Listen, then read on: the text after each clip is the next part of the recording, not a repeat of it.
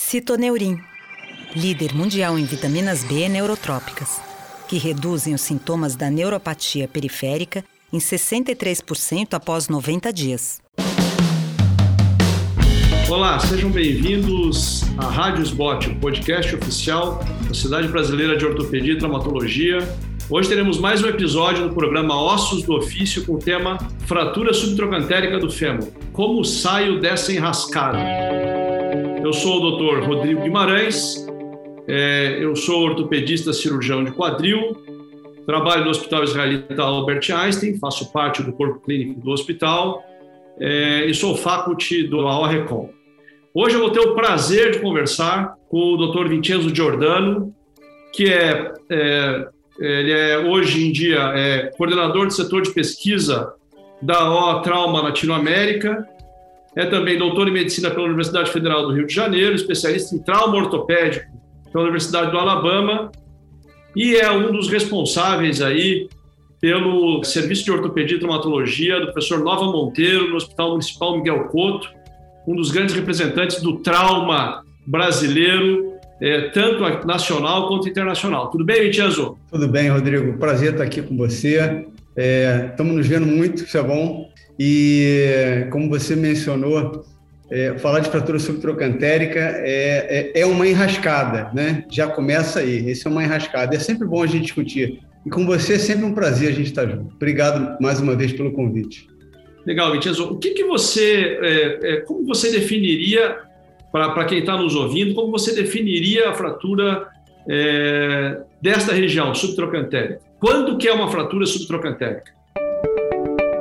A definição da fratura subtrocantérica é anatômica, né? É, por definição, a região subtrocantérica é aquela região de transição da região proximal, entenda-se aí as fraturas é, ou, ou, a região intertrocantérica e a região do colo e da cabeça femorais, e abaixo a região da diástase. Então, essa região transicional, que anatomicamente é definida por uma área de 5 centímetros, é uma área que se estende da base do pequeno trocânter até 5 centímetros abaixo da base do pequeno trocânter.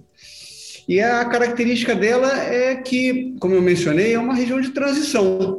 Então, a gente parte de uma região de um osso cortical bastante tênue, mesmo nos pacientes mais jovens, com um, uma metáfise muito alargada, para uma região onde existe um equilíbrio entre eh, a densidade cortical e a espessura da, do diâmetro do canal medular, que é a diápse.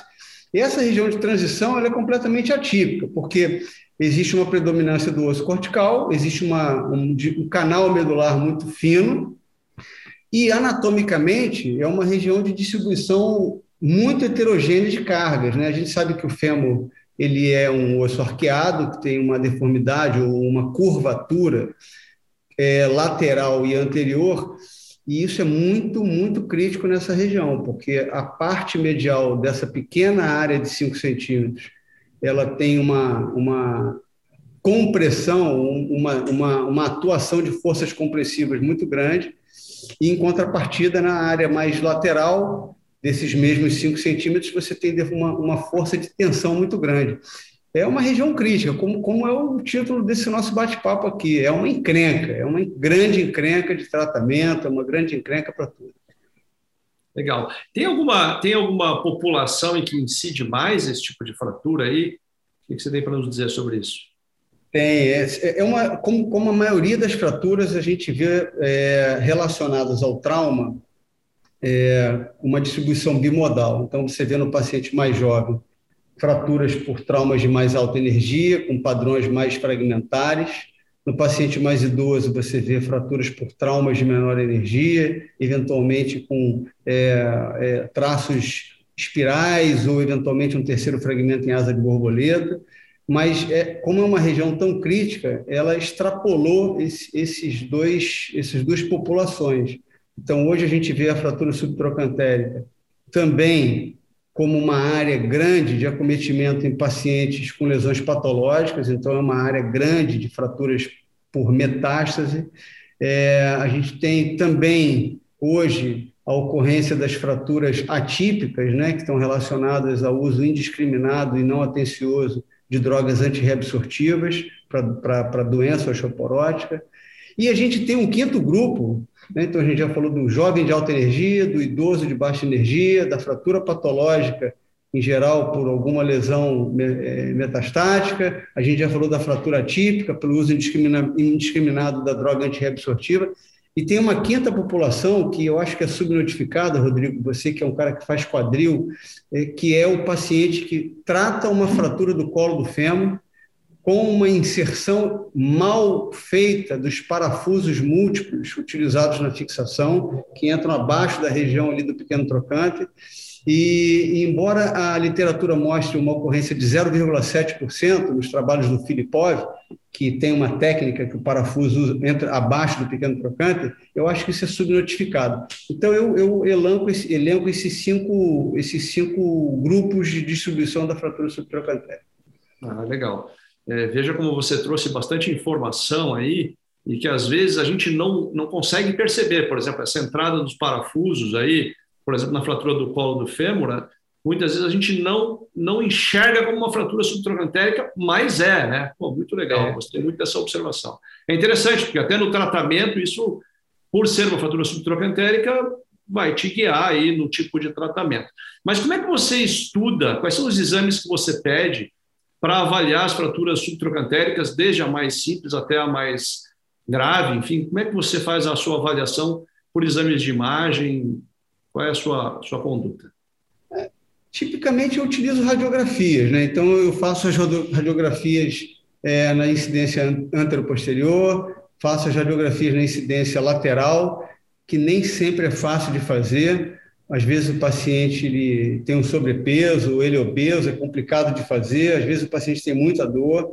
Então, quando eu não tenho conforto de avaliação pré-terapêutica com simples radiografias, né, nessas incidências que eu te falei, nesses pacientes eu complemento o estudo com uma tomografia computadorizada. Então, eu não uso tomografia de rotina para fratura subtrocantérica, mas toda vez que eu não consigo ter uma avaliação adequada, principalmente numa incidência sagital, no plano sagital, eu faço uma tomografia computadorizada. E aí você pede uma reconstrução 3D para te ajudar? Peço, sabe por quê, Rodrigo? Existe um padrão, principalmente no mais jovem, né? Existe um padrão que é, eu, eu, tenho na minha cabeça uma proposta de uma classificação para fratura subtrocantérica, então eu vou aqui falar contigo sobre isso, que é até bom ouvir tua opinião. No mais jovem, existem vários padrões de fratura. Quando aquilo é tudo quebrado, é uma complicação porque o fragmento proximal é muito curto. É difícil de controlar quando a gente for falar de tratamento. Mas existem aqueles padrões em que você tem um fragmento proximal que ele tem um, um traço oblíquo longo. E isso é importante conhecer no perfil, na incidência lateral, porque quando esse traço oblíquo longo ele começa proximal e posterior e ele vai para baixo, né, ele vai para distal e anterior, a força de flexão leva ele para cima. E aí é complicado porque às vezes você entra com seu implante de tratamento definitivo, com a fratura não reduzida no plano sagital, e você causa uma deformidade que, de uma maneira meio que até questionável, mas de uma maneira que é utilizada hoje na literatura, se chama, chama de deformidade em Z, porque o fêmur parece um Z com o complemento do implante eventualmente intramedular. Então é importante saber isso. Então, toda vez que eu não consigo por algum motivo que o valha, ter uma avaliação adequada no plano lateral, esses pacientes eu peço uma tomografia. Legal. É uma, uma coisa, é, para preparar esse bate-papo aí, eu fui conversar com os meus residentes, enfim, com alguns colegas. Mas qual, qual a pergunta você faria para o Vincenzo, que tem muita, muita experiência? E uma das perguntas que eles me fizeram, disse, ah, doutor, Nesses doentes que eu não consigo operar imediatamente, quer dizer, eu não vou operar no mesmo dia, o indivíduo tem que ficar aí 24, às vezes 48 horas na preparação para a cirurgia. Como é que você lida com esse doente na enfermaria? Você passa algum tipo de tração, uma tração esquelética, uma tração cutânea? Você deixa ele numa posição de conforto no leito? Como é que você lida com isso? Explica para nós aí, por favor. É, eu lido da seguinte maneira: no paciente idoso, que a gente não consegue operar num tempo hábil adequado, é, em geral a redução não é difícil, né? Então eu deixo na posição de conforto, bota lá a perninha na posição mais confortável, num travesseirinho e deixo lá. O grande, o grande é, dilema hoje, e que, que eu acho que vai ser uma quebra de paradigma de, de, daqui para frente, é, entre nós que estamos mais nativos aí nessa questão do, da, do trauma, é, é, a questão da tração esquelética. Né? Se você vai nos livros de texto, hoje se diz no livro texto, em todos eles, claramente, e até em alguns artigos mais recentes de revisão, que se você é, não opera o paciente jovem por algum motivo que seja de uma maneira mais rápida, você deveria colocá-lo em tração esquelética. Eu acho que tração esquelética não funciona entendeu? A tração esquelética não funciona. Não funciona porque a gente não faz contrapeso, não funciona porque o peso não é adequado, não funciona porque às vezes você coloca, muito peso e se o paciente tiver uma lesão concomitante do joelho, você não consegue fazer uma tração efetiva. Então tem sempre um senão na tração esquelética. Então, eu, eu, eu, o que eu tenho tentado convencer os nossos residentes lá no hospital é que, sempre que possível, um paciente jovem com uma fratura de alta energia, que é o padrão, chegue na emergência e a gente anteveja que, por alguma razão, contusão pulmonar, um politrauma propriamente dito, é, enfim, alguma coisa que, que impeça uma entrada mais precoce desse paciente no centro cirúrgico, que esse seja colocado um fixador externo. É, porque o fixador externo, eu não quero nem que a, a redução fique perfeita. Pode até ter uma, um desvio angular, um desvio rotacional, mas pelo menos que ganhe o comprimento, porque essa é a grande dificuldade intraoperatória, ganhar o comprimento. É, mas isso é uma quebra de paradigma, porque, é, principalmente para os mais antigos, né, entre nós ortopedistas, e para o anestesista, você colocar um paciente no centro cirúrgico para botar um fixador externo nessas condições ainda não é aceito largamente. Então, eu acho que é uma coisa que a gente tem que começar a discutir porque é uma realidade. E a tração, na minha experiência, não sei na tua, é, a minha tração, na minha experiência, não funciona. Não funciona. É, legal. Eu estou eu, eu, eu de acordo com você aí, que acho que teve uma época lá, lá no passado, que a tração esquelética teve o seu, seu papel, mas hoje é muito difícil você lidar com esse tipo. Você não acha férula, você não acha o quadro balcânico, você não acha o estribo. Quer dizer, hoje é mais difícil. Tenho... E é difícil manter o doente, né? Manter o doente na tração esquelética na, na, no leito é difícil. Então, fala um pouquinho para nós aí, vamos vou explorar um pouquinho. Se você tivesse que passar um fixador externo, então, aonde você passa os pinos proximais? Como é que você escolhe o lugar para passar os pinos distais? Explica para nós aí qual é a sua técnica. Então, eu acho que no fragmento proximal, como ele é muito curtinho, a região ideal para você passar o, o parafuso, ele tem que ser um, na fixação proximal tem que ser ortogonal, né?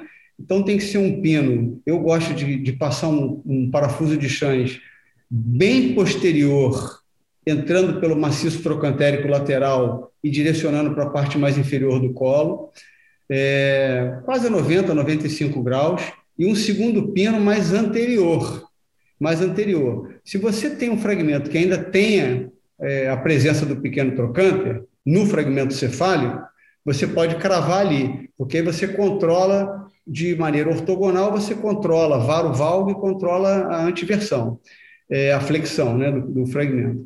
Se você tem um fragmento muito curto, que nem a região do trocânter, do pequeno trocânter está junto do fragmento proximal, passa ali na base do colo mesmo, passa onde dá ali no calca porque é muito difícil você conseguir passar os dois pinos, os dois parafusos de lateral para medial, num fragmento muito curto. E distal você passa onde você quiser, passa mais baixo possível, lá na região é, supracondiliana, e bota uma barra longa. Se você não tiver barra, barra longa, você bota uma conexão tubo-tubo e faz uma montagem que pelo menos, pelo menos, é, reaveja o comprimento.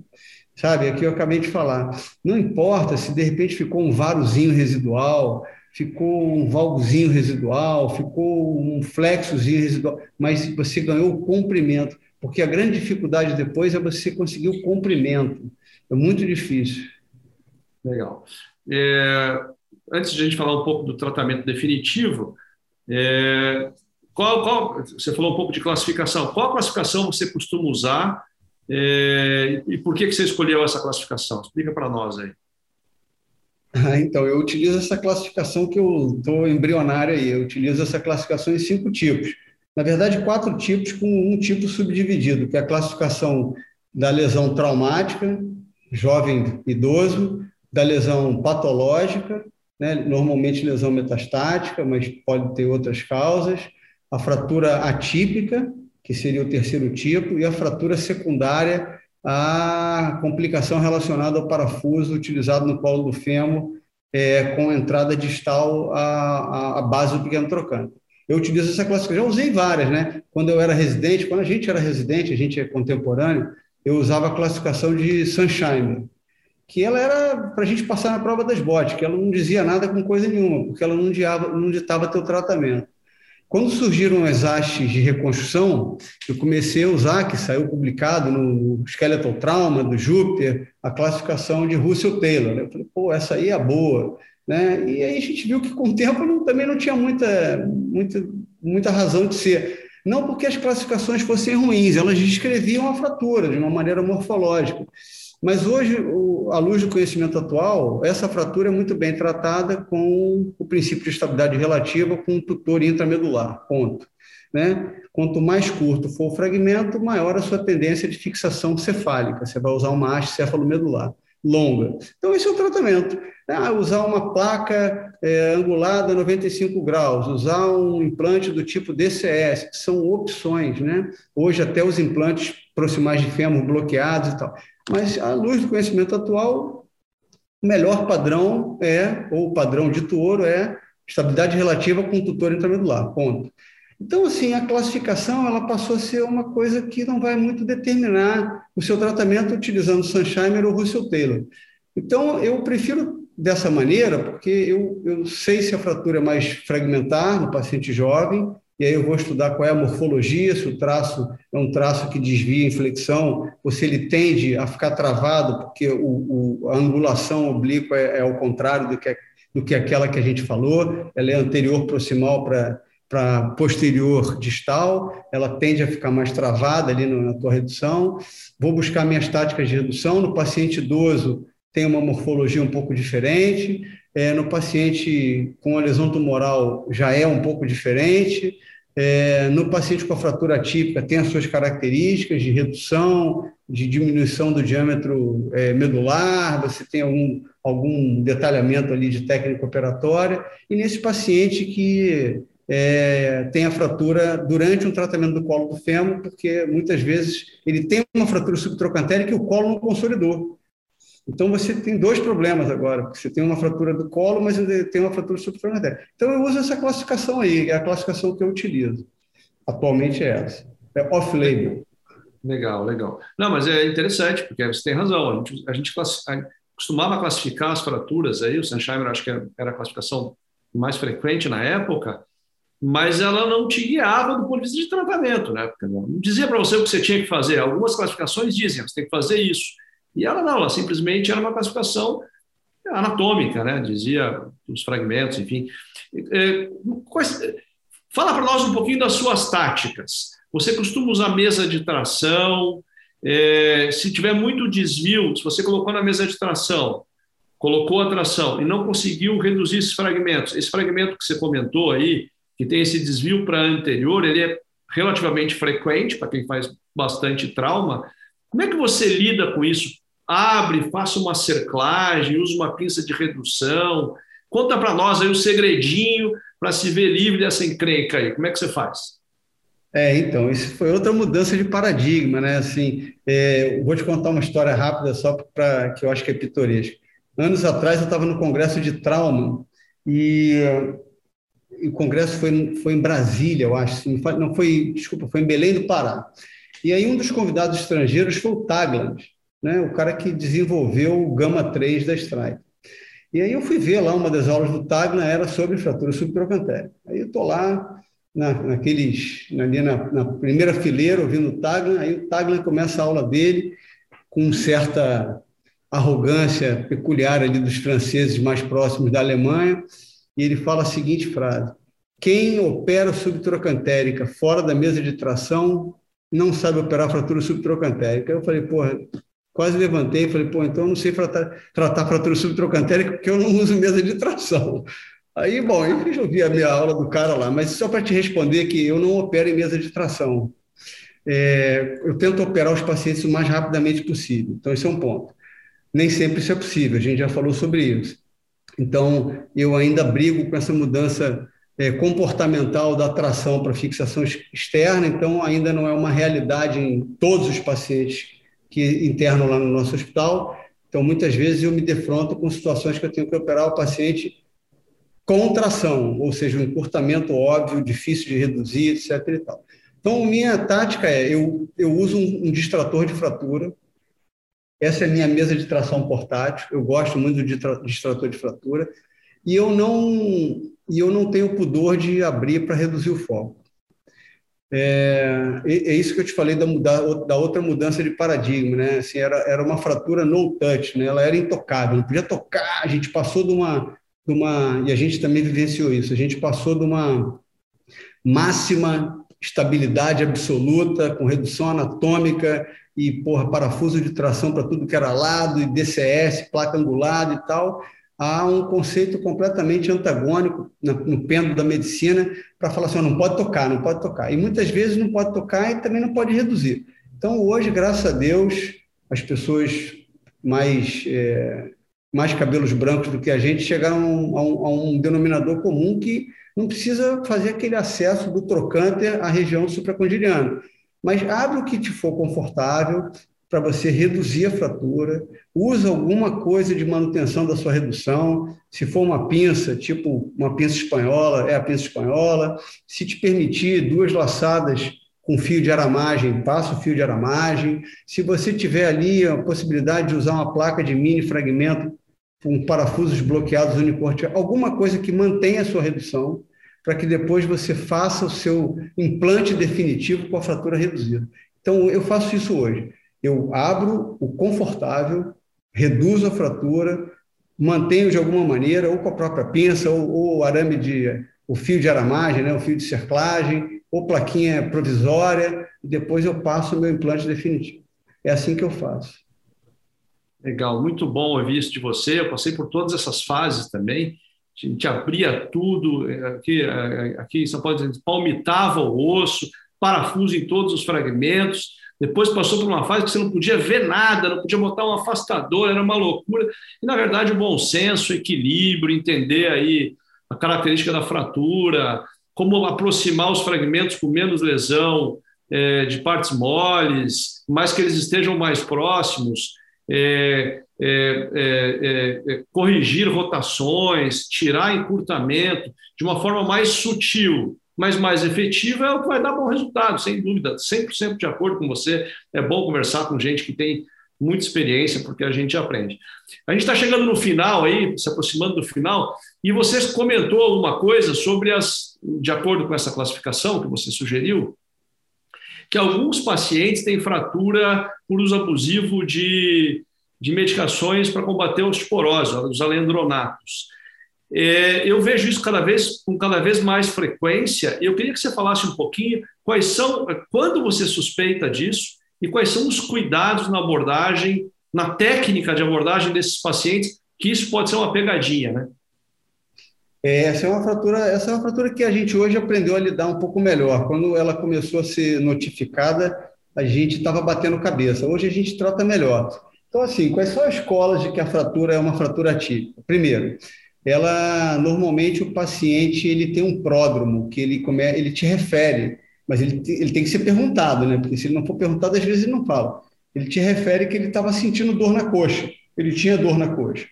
E aí, e muitas vezes ele tem dor na coxa contralateral, e você tem que avaliar se ele não está fazendo já também a lesão da coxa contralateral, é, do fêmur contralateral. Então, esse é um pródromo. Outra coisa é que a fratura tem algumas características. Então, como ela, se, ela parece uma fratura por estresse, tanto que no começo se achava que era uma fratura por estresse, ele é, normalmente o paciente ele tem um alargamento da cortical lateral e ele faz um bico característico da fratura típica na cortical medial. Normalmente é assim. E é um traço transverso ou oblíquo bem curtinho. É uma fratura que você olha e fala assim, ou isso tem um quê de patológico. E de fato tem, mas não é um patológico porque o paciente tem uma doença óssea primária, ele tem uma doença óssea causada por nós que não tiramos a tempo a droga antirreabsortiva, que fez com que o paciente tivesse uma dificuldade atroz de remodelamento do osso. Ou seja, o osso passou de um osso de uma resistência mecânica menor, entenda a sua osteoporose,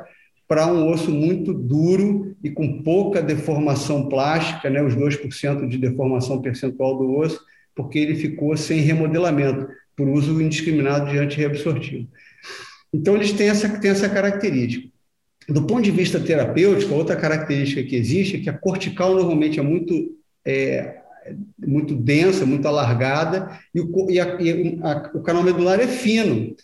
Então, é, o, quem for tratar esse tipo de lesão tem que entrar preparado para poder fresar o canal, no caso de um implante intramedular, é, fresar o canal de uma maneira confortável que não gere nem um aumento imediato de fenômeno tromboembólico e nem um aquecimento grande do canal medular que vai fazer uma necrose térmica e que a gente não percebe, porque a necrose térmica não é visualizada do ponto de vista de imagem, né, de radiográfica principalmente. Então, eu, eu sempre entro numa fratura atípica, eu peço um sistema de fresagem de um determinado distribuidor que a fresa comece em 5, porque aí você passa a fresa 5, 5,5, a escolha da fresa, né, a gente já falou que o padrão ouro é implante intramedular, estabilidade relativa, é, a escolha da fresa é importante. Então, a, a, a fresa tem que ser com incrementos de 5 milímetros, não de 1, 10 milímetros, mas de 5. Tem que ter um corpo bem fino e flexível, a cabeça cônica para passar, e permitir o efeito de extravasamento, e você tem que ir fresando até que você consiga confortavelmente colocar seu implante lá. Isso do ponto de vista ortopédico, mas o ortopedista é médico também, então você tem que fazer também um tratamento clínico, né, um tratamento médico. Então, a primeira coisa que você tem que fazer, além de operar o paciente de uma maneira em tempo adequado, é suspender a droga antirreabsortiva. Então, se o paciente está em uso de um um alendronato, você vai suspender o alendronato. Se ele está em uso do ibandronato, você vai suspender o ibandronato. Se ele está em uso do ácido zoledrônico, você vai suspender o ácido zoledrônico. E hoje já tem relato que não acontece só com bisfosfonato, já tem relato acontecendo com o denosumab, né, que é um modificador anticorpo que, que, que é também é usado é, para o tratamento da doença osteoporótica. Então, a primeira coisa, que além da, da medida ortopédica de fixação da fratura, é suspender a droga antirreabsortiva. E em alguns casos, e isso não tem ainda um fluxo de tratamento, mas em alguns casos você eventualmente vai precisar também usar uma droga que ela é uma droga é, não só anticatabólica, mas ela é anabólica. Então, não existe um fluxo, não existe um guideline com relação a isso. O que, que eu uso, mas eu uso de uma maneira, de novo, off-label, Rodrigo, eu uso é, não na fase aguda, porque na fase aguda está tudo alterado, mas eu vou monitorando radiograficamente a evolução da fratura, clinicamente se a dor vai melhorando, mas depois de mais ou menos uns 12 semanas de fratura, ou seja, você espera que a fratura ainda obviamente não esteja consolidada, eu faço off-label, né? Eu faço uma avaliação de marcadores é, osteometabólicos. Só para ver, só para ver. Ah, tá tudo bem com os marcadores osteometabólicos, então eu vou esperar mais um tempinho. Se eu notar se eu notar que não existe mais uma função osteoclástica aumentada, mas existe uma, uma hipofunção osteoblástica, ou seja, você tem marcadores de função osteoblástica, especificamente fosfatase alcalina específica do osso, baixa, eu entro com uma droga anabólica. Aí eu faço a teriparatida, eu faço Fortel, que é o nome comercial, que é o hormônio paratireoidiano recombinante humano. Legal. Mas isso, isso é off-label, né, Rodrigo? Isso, isso não tem, cara, ninguém sabe muito bem se, se tem que fazer, tem uns que recomendam fazer só quando não consolida. Então, eu, eu uso esse parâmetro. Mas, mais uma vez, eu vou falar pela milésima vez, isso é off-label, é, é, sou eu, não está no livro tal, no artigo tal. É, mas a sua experiência é importante, né? Você é um indivíduo hoje ultra referência no tratamento das, do, do, trauma em geral, enfim. E como a gente já falou, essa é uma é uma encrenca ortopédica, né? Nós estamos uhum. chegando ao fim aqui, Mintiasoto. Você tem alguma, um recado final aí para o ortopedista que vai tratar uma fratura subtrocantérica? O que, que você quer deixar como recado? Eu vou, eu vou dizer duas coisinhas. Primeiro, quando me perguntam, eu acredito que você deva ter uma opinião parecida. Quando me perguntam assim, quais são as lesões mais difíceis que você acha assim, quando você tem uma lesão traumática, né? Eu, eu entre as três lesões mais difíceis está a fratura subtrocantérica. eu sempre falo da fratura subtrocantérica, porque ela é uma lesão realmente difícil. É difícil de reduzir, é difícil de manter a redução, é, a fixação não é fácil, mesmo com os implantes ultramodernos, com entradas mais laterais, é difícil. Às vezes o paciente ele é muito, muito gordinho, às vezes ele tem uma distribuição é, é, muito localizada de gordura na região ao redor ali do quadril e da cintura. Eu, é, é uma fratura difícil. Então, esse é o primeiro recado, assim, não subestime a fratura subtrocantérica. E o segundo recado, se você me permite mais um, é estudem bastante bem a fratura subtrocantérica, principalmente quem é mais jovem ou mais inexperiente nessa fratura, discuta entre seus pares, sabe? Chega para o Rodrigo lá no Einstein, chega lá para mim, chega para as pessoas que a gente sabe que estão aí mais é, batendo cabeça há um tempo e fala, pô, eu estou com essa fratura aqui, eu estou pensando em fazer isso, o que, que você acha? Minha tática operatória vai ser essa, eu estou pensando em usar uma pinça de redução assim assado, uma cerclagem, o que, que você acha? Eu discute, porque é uma fratura capciosa. Como, como eu acho que você escolheu muito bem o título, é uma encrenca, isso é uma encrenca não é uma fratura que a gente entra tranquilo para fazer. A gente sempre entra preocupado. Se você está dizendo isso, realmente a gente tem que prestar atenção. Queria agradecer mais uma vez ao professor Vincenzo Giordano, que é meu amigo, é um, talvez hoje uma das maiores referências de trauma no Brasil, referência do Brasil em trauma no mundo, que é médico do Serviço de Ortopedia e Traumatologia professor Nova Monteiro, Hospital Municipal Miguel Couto, entre tantas outras é, é, é, é qualidades. É, hoje nós discutimos nos ossos do ofício a fratura subtroncantérica do fêmur, como sair dessa encrenca. E você acabou de ouvir mais um episódio da Rádio Spot, podcast oficial da Sociedade Brasileira de Ortopedia e Traumatologia. Esperamos encontrar você numa próxima ocasião em breve. Obrigado, até logo a todos.